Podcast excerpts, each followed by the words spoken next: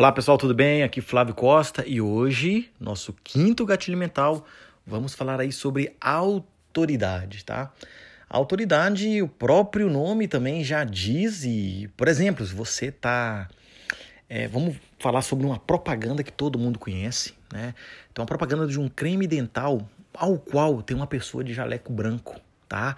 Falando sobre os benefícios, né, de, da utilização desse creme dental. O que, que acontece? Não só a, a marca ela está aparecendo ali para você, mas ela está trazendo alguém de jaleco branco. E alguém de jaleco branco te passa uma certa autoridade com relação àquele tipo de produto. E logo lá mostra o CRO. Por quê? Do Conselho Regional de Odontologia. Então passa uma certa credibilidade.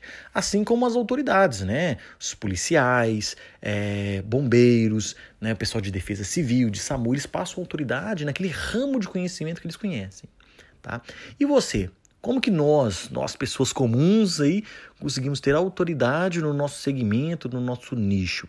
Quanto mais especificidade, ou quanto mais é, detalhe de conhecimento nós temos, ou seja, sem ser aquele conhecimento genérico, que fala de tudo, de qualquer coisa, é, isso não, não dá tanta autoridade. Mas quando você desce o nível de detalhe, você é especialista num segmento e você é, domina aquilo ali, ok, legal. Mas ainda você não tem autoridade. Como que você faz para ter autoridade? Comece a ensinar outras pessoas, publicar vídeos, conteúdos, é, é, dando exemplos e gerando valor, gerando conteúdo de valor para, para outras pessoas. Essas outras pessoas, com um certo tempo, vão começar a ver que você tem autoridade naquele nicho de mercado.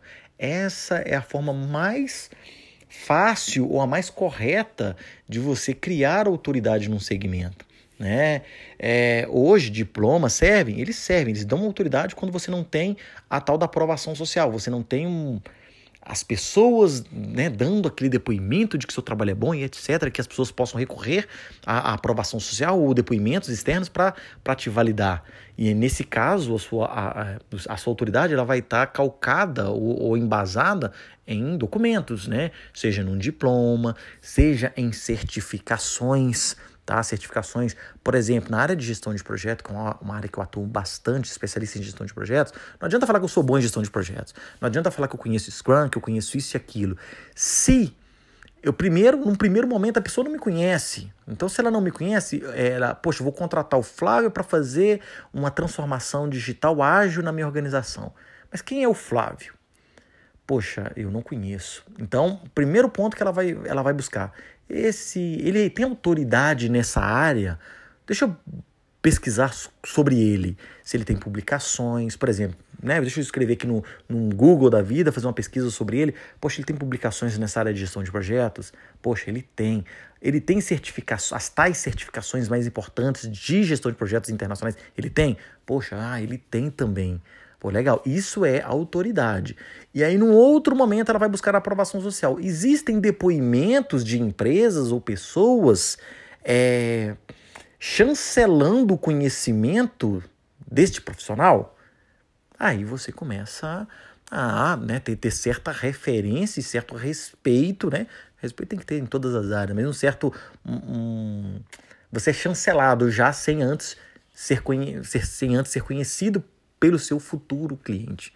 Então, tudo está muito relacionado às questões dos gatilhos mentais, né? Então a pessoa vai, vai buscar alguma forma de te chancelar. Já aconteceu isso comigo. Tem uma empresa que eu presto um trabalho para ela chamada Infomev. É, nessa ocasião, uma pessoa precisava de um dar um treinamento dentro de uma instituição bancária de gestão ágil de projetos. E ele, a pessoa que trabalhava com ele saiu por algum motivo que eu não sei qual, e ele precisou buscar uma outra pessoa. E ele fez justamente isso. Ele buscou referências, buscou se eu tinha autoridade nesse segmento, e eu nunca conheci essa pessoa. Eu já estou trabalhando com, essa pessoa, já tem, já estamos no terceiro ano. Então, é, é muito natural que as pessoas busquem isso, e o sistema límbico ele vai fazer com que o cérebro se sinta um pouco mais confortável com essas decisões, baseado na autoridade, baseado no que eu disse né, ontem com relação à aprovação social, à afeição, né? Que foi na verdade o que eu disse ontem que era a afeição. Então, quais, quais são os pontos ali que vai, vão me fazer conectar nessa pessoa e dar uma credibilidade para ela? Então, autoridade nada mais é do que isso. Então, se você quer ter autoridade hoje, tá? Pra gente encerrar o nosso podcast, se você quer ter uma autoridade hoje no ramo de alimentos, Entenda qual o ramo de alimento. Alimentos orgânicos, alimentos é, baseados né, artesanais. Então você começa a definir o seu nicho de mercado e em seguida comece a produzir conteúdo, mostrar como fazer, claro, dar umas dicas para as pessoas e aparecer mais. Então você começa a ter autoridade nesse segmento que você está aí seguindo. Tá legal? Grande abraço a todos. Vejo vocês amanhã no nosso último podcast sobre os gatilhos mentais, que é sobre a escassez. Tá legal? Abraço a todos e até amanhã.